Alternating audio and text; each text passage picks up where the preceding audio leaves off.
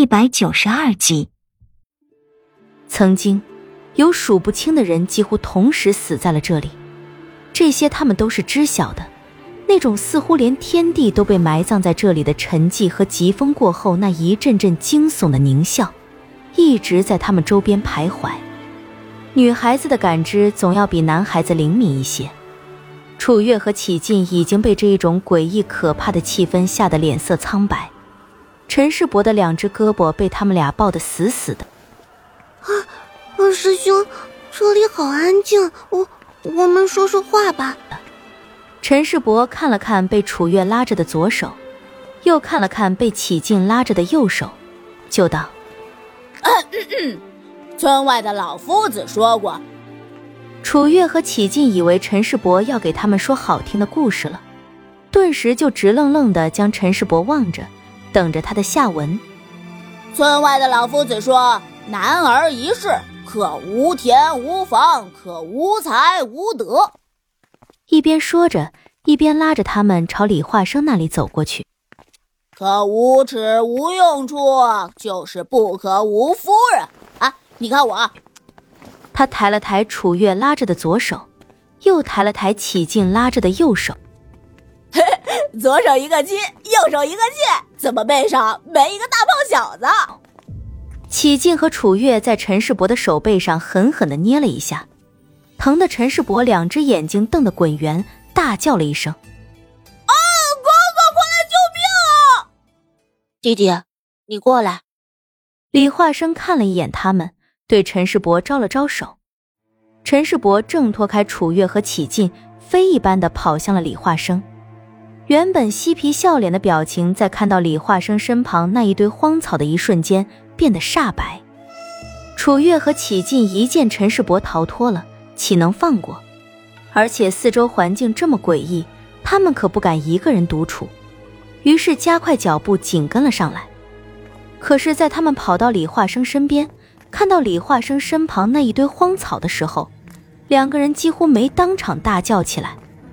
在李化生身旁的那堆荒草里，竟然躺着一具骸骨。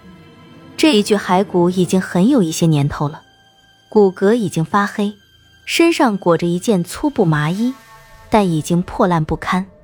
骸骨的下颚长得很大，应该是在死的时候竭力的大叫才会如此。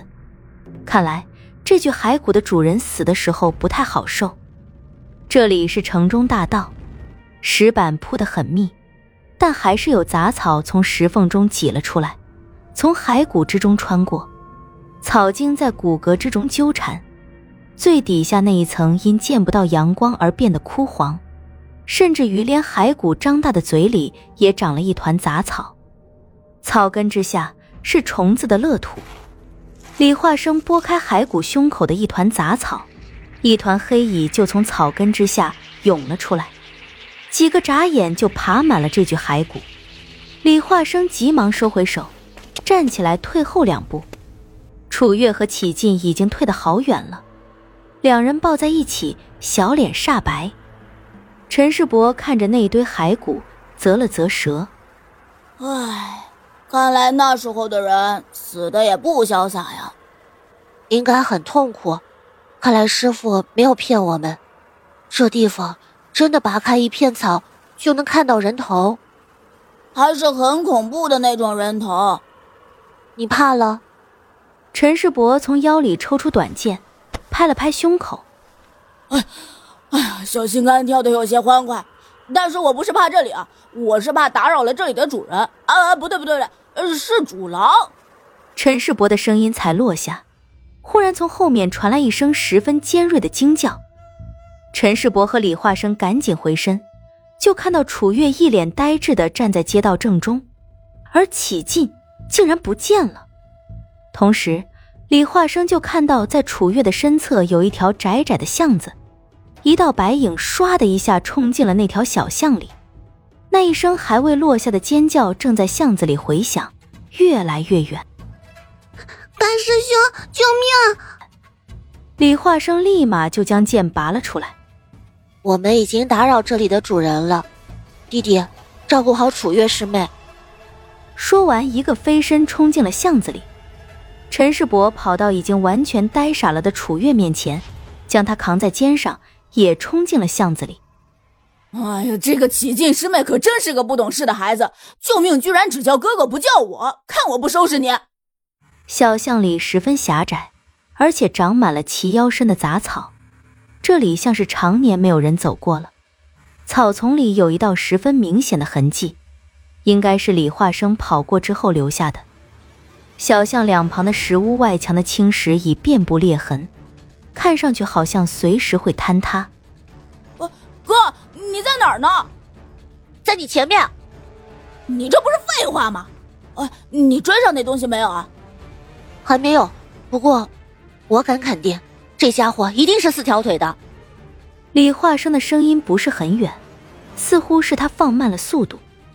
啊？难道是雪狼？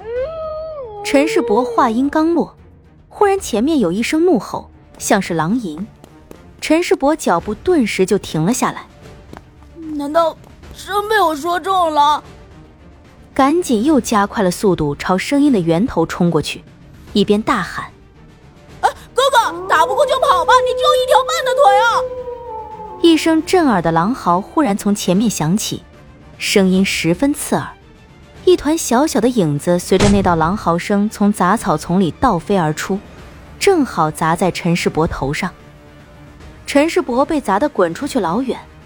肩上的楚月也脱手摔在了地上，陈世伯从草丛里爬起来，原地转了几圈。啊，楚月师妹呢？人呢？人呢？